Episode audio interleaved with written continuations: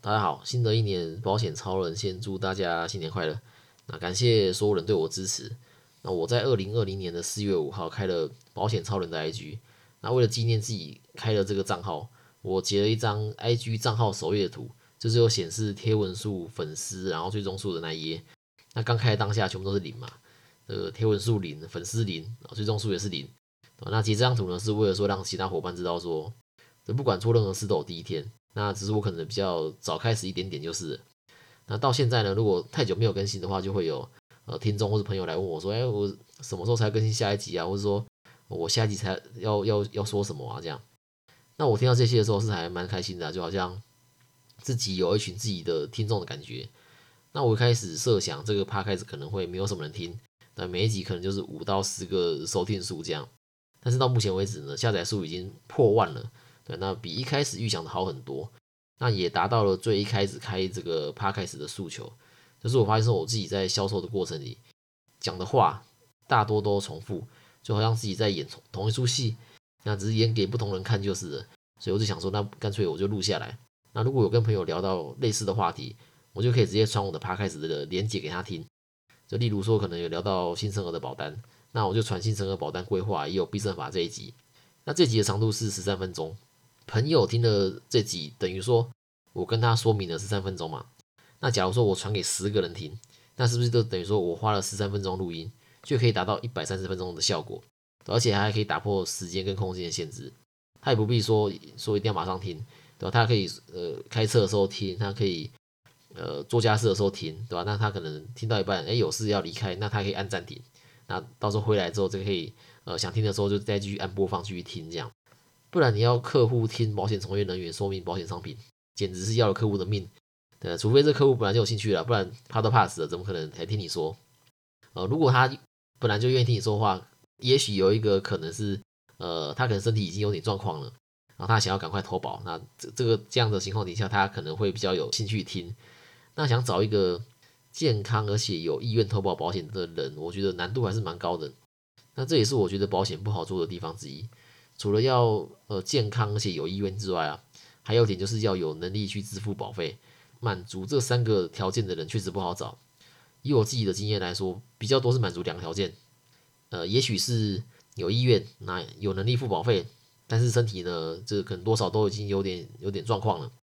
那我自己遇到这类人，大部分都是诶收入还不错的创业者，大家是可能事业大、工作忙嘛，呃，收入也的确比较多，但他同时也失去了一些健康。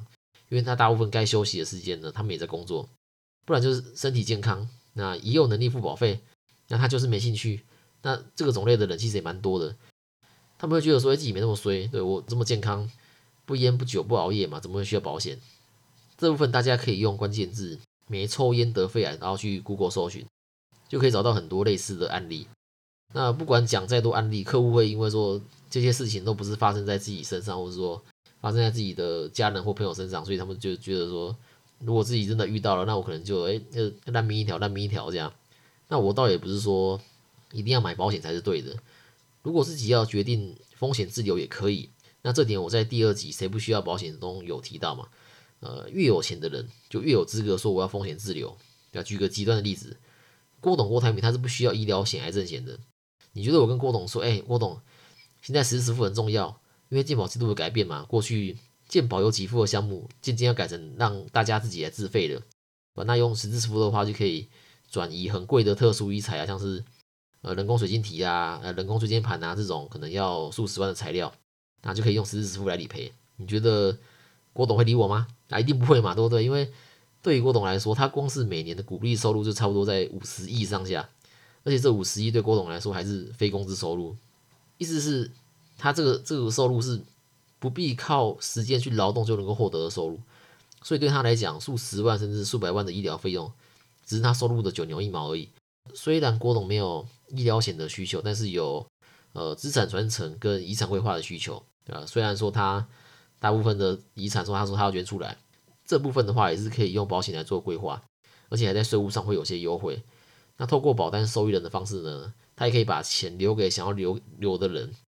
那最后一种是健康，然后而且有兴趣，但是呢没有能力负担保费的族群，这类人呢在台湾就比较少遇到。呃，蛮多都是发现自己身体似乎好像有点状况了，然后才想要赶快投保。那通常你会发现自己身体有状况，都是你你看了医生之后嘛，对不对？那这个时候你要投保，通常都已经来不及了。啊，那也不是说来不及，就是呃，你要在健康告知书去告知保险公司就是。那如果情况严重，保险公司他就越不可能承保。那如果比较轻微或是控制得当的话，还可以跟保险公司协议除外或加费。呃，除外的意思是，假如说我今天我可能已经有这个高血压的情况底下去投保这个保险，也在健康告知书上去告知保险公司。那这个时候保险公司通常会注明说，高血压或者是几起并发症，它就不负理赔责任。啊，简单来说呢，就是要承保可以，但是你因为高血压或是你高血压的并发症所产生的住院费用或者手术的费用，那保险公司就不会赔。当然，这个时候客户可以选择说接不接受。接受的话，当然就照这个除外条件去承保。那如果不接受，那这次的投保就取消这样。那另一个就是加费嘛。那顾名思义就是保费会提的比较高一点。呃，也许提高二十帕、三十帕、四十帕不一定，这个要看每个个案而定。呃，也没有标准啊这部分。所以呃，保险本来就是买个万一嘛，买一个续保权。只是说这个续保权还得在你健康的时候，呃，保险公司才会愿意卖你。所以现在很多新生儿是一出生就投保。那我自己遇过的案例是一个罹患肝癌的小男生。那这个小朋友他突然就有一天就跟他妈妈说他肚子痛，然后带到医院去检查才发现说他大部分的肝已经被癌细胞给占据了。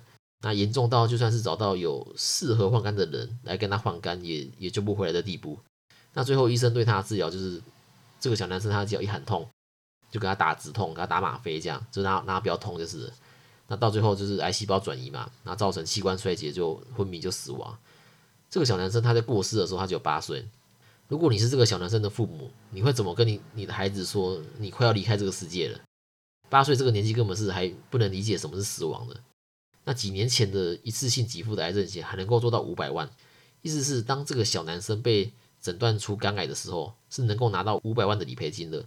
当然，我不是说我要用这个孩子的健康或者说生命来换这五百万。所有的父母一定都不会希望去领这个钱，他们会更希望说孩子是健康的。但是如果万一呢？这个小男孩跟妈妈说他肚子痛之前是完全没有征兆的哦。你细胞分裂本来就有一定的机会会出错嘛，只是说年纪大的人比年纪小的人还容易出错就是了。但不代表说年纪小的人细胞分裂就一定不会出错。那保险就像刚刚讲的嘛，就是买个万一，就买个续保权。那只是说这个续保权还得在你健康的时候，保险公司才愿意卖你。那另一个大家会想要投保保险的时间点，就是呃有准备要怀孕的女性。那因为手术险，那实时付是有理赔剖腹产的。但你知道非自愿的才行啊，就是你不能自自己举手跟医生说，医生那个我要剖腹产，这样保险才有理赔这样啊，医生不会理你啊，除非你是在台北的核心妇产科。呃，核心这个新闻，如果是有打算怀孕，或是已经怀孕，或是要准备分娩的准妈妈们，应该都有注意到这则新闻。这个新闻是这样，是他说有个妈妈剖腹产生下来一对双胞胎，哦，他写说他爽住奢华套房，还赚了保险理赔一百二十九万。呃，我猜这个妈妈应该是有买宏泰跟元大的实支付，因为这两家是少数可以用杂费理赔单人房的商品。宏泰跟元大支付也也都也都停售了，所以我想出来也没关系。那日后台湾的保险公司，我觉得也不太可能会再出类似这种可以用呃很高的额度去理赔单人房的商品。那应该也有还没看过这则新闻的听众，我就在这边呃说明一下。那当然这个呃他还在调查中啦，所以我不能就贴口子单说他就是怎么样，对吧？那这个这件妇产科呢，他就疑似他协助产妇去开立假的诊断书。呃，不需要剖腹产的，他也是会为了产妇去申请理赔，然后去帮他刻字化，符合这个产妇需要的诊断书给他。那在妈妈群组间就一传十，十传百嘛。被申请太多理赔的保险公司就有发现，所以怎么核心妇产科因为胎位不正要剖腹产的比例比其他医院高很多。一查之下才爆发了这次的新闻。那保险会越来越贵，然后呃，保障范围会越来越限缩。其实我觉得是所有人的共业啊。大家如果有看过三十年前保单的健康告知书，你会发现早期的健康告知书有问跟没问一样，是非常相信客户的，而且保费也很便宜。小时候家人帮我买的癌症险啊，如果到现在二零二二年要买到一样的保障的话，大概要多花五倍的保费才能买到。那后来大家也会很会钻漏洞嘛，那业务员有时候也要化身成这个诈保顾问，那教客户怎么去跟保险公司申请更多理赔。那在健保给付变少的情况底下，医疗院所就开始想办法去设立各种项目，去从商业保险去拿钱。对，只要客户有保单，哦，医疗院所就自然有办法从他们专业的医疗角度去让保险公司赔钱。现行保险条款的确也有些可以改进的地方，就例如说条款中有写到说，呃，胎儿头围如果超过三十七公分的话，剖腹产是会理赔的。诶，所以换句话说，三十六公分那就不赔。但是如果今天身高只有一百五十公分的产妇，胎儿头围就算只有三十六公分，也绝对有医学上的理由要剖腹产。如果勉强自然产，反而会有可能造成胎儿手臂的神经损伤，对吧？那受苦的还是孩子。那还有就是胎儿心跳低于基础心跳每分钟三十次啊，并且持续六十秒以上的话，我是不认为说有医生或者说有有耐心、有勇气，可以在他发现了心跳胎儿心跳微弱的情况底下，还真的等六十秒。要为了申请保险理赔，然后请医生真的要等等一分钟吗？等六十秒？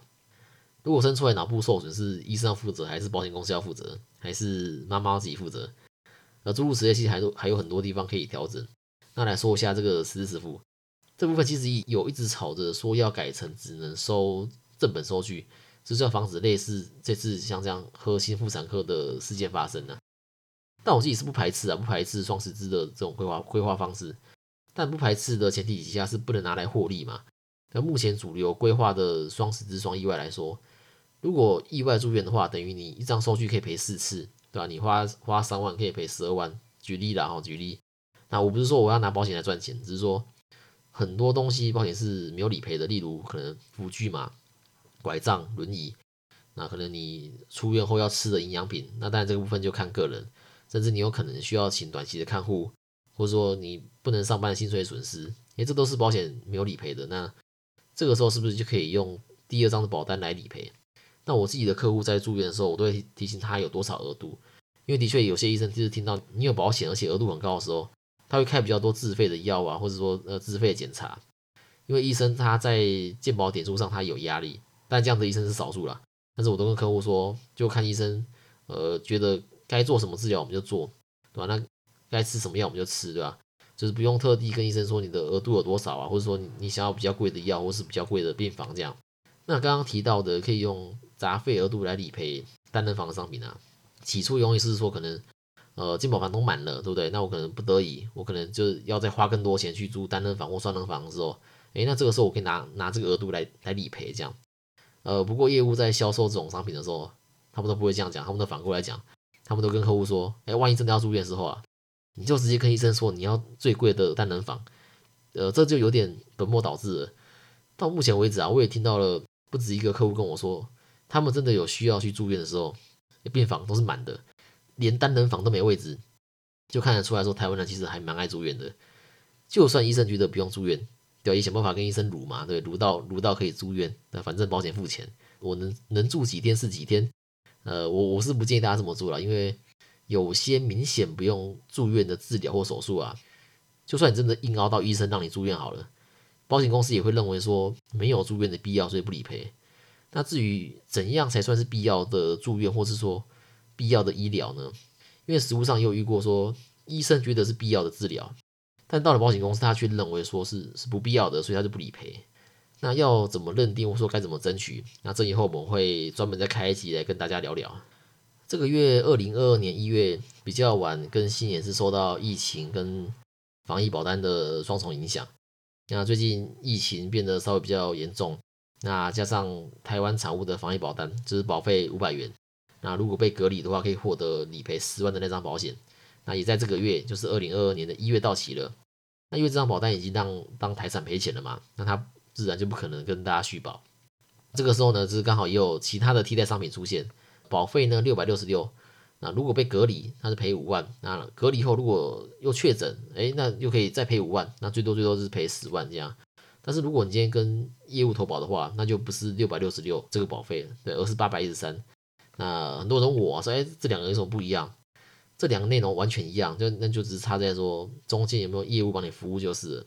那我觉得这也没有对错啊，就是如果你是能够自己处理、有时间处理的，那当然就建议建议线上投保嘛，比较好，那也比较便宜这样。那如果你是想要有人服务的，那当然会给你收个服务费，所以你找业务投保就会稍微贵一些。OK，那除了防疫保单来转移被隔离或是之后确诊的风险以外呢，自己也要检视自己自身的医疗险是否足够。如果因为确诊住院的话，诶，医疗险是可以赔的哦。而且现在因为病房会优先给确诊的病患使用嘛，导致说，呃，原本的确有需要住院的病患没有病房可住了，所以保险公司在这个疫情期间，它就有开放说，如果你是因为这个原因，然后没有没有病房住的话，就算是门诊的医疗。也让你使用住院的医疗的额度来赔，也就是说，过去要住院才能够启动的理赔，因为现在呢，诶，门诊就可以使用。所以在疫情期间被隔离的风险固然重要，但也是其中一部分。后续的治疗也是庞大的花费，或是因为说，如果你新冠肺炎导致重症然后死人的话，其实也是风险之一嘛。在投保新保单之前呢，我都会建议说，先检视自己过去既有的保单，然后再决定说新保单该如何投保，我觉得才是比较。呃，客观理性的做法。那保险超人呢，有业界常见的两套保单见证软体，一套是保险一家，它是比较属于线下系统；那另一套呢是河马保险，它是比较属于线上系统。那两套呢都是要付费才能使用的。那我在过去的主题也有提到说，如果呃有需要的听众呢，可以到我的 IG 与我联络，那我这边呢就可以免费帮忙做一份。只是最近来私讯的人，呃，有变多了。那有的时候呢，可能要等个两到三天左右。那我这边我看到讯息都还是会回的，只是说可能呃回的速度比较慢，这样人多的时候嘛，也没办法说一一回复。但是我还是尽量我能回的我还是回。那如果保单见诊需要等的话呢，我也都会先事先说明这样。OK，那我们来看一下听众的留言。呃，不听睡不着说谢谢很实用，好也谢谢你给我五星好评。那 CCC 二零二一一二一五说讲解清楚，例子平易。那冒死五一五一八说保险超人专业解说，蔡玉琴在 Mr. Box 诉讼经验分享那集底下说长知识了。王丽莎呢在第九集的十字付底下说很受用，正确的用保险将风险转移给保险公司，能够起到安定社会的作用。只是说我一个人的力量实在有限。如果觉得说今天这集对你有帮助的话，可以把我的频道或是这集节目传给你的朋友。让你的朋友能够找到适合自己的保险。我每次讲完这段话，我都有种自己好像非常伟大的感觉。我决定在之后的每一集我都来讲一下。OK，那以上就是今天的内容啦。那喜欢的话呢，就帮我按下追踪或者搜寻我的 IG 保险超人。那我们就下次见啦，拜拜。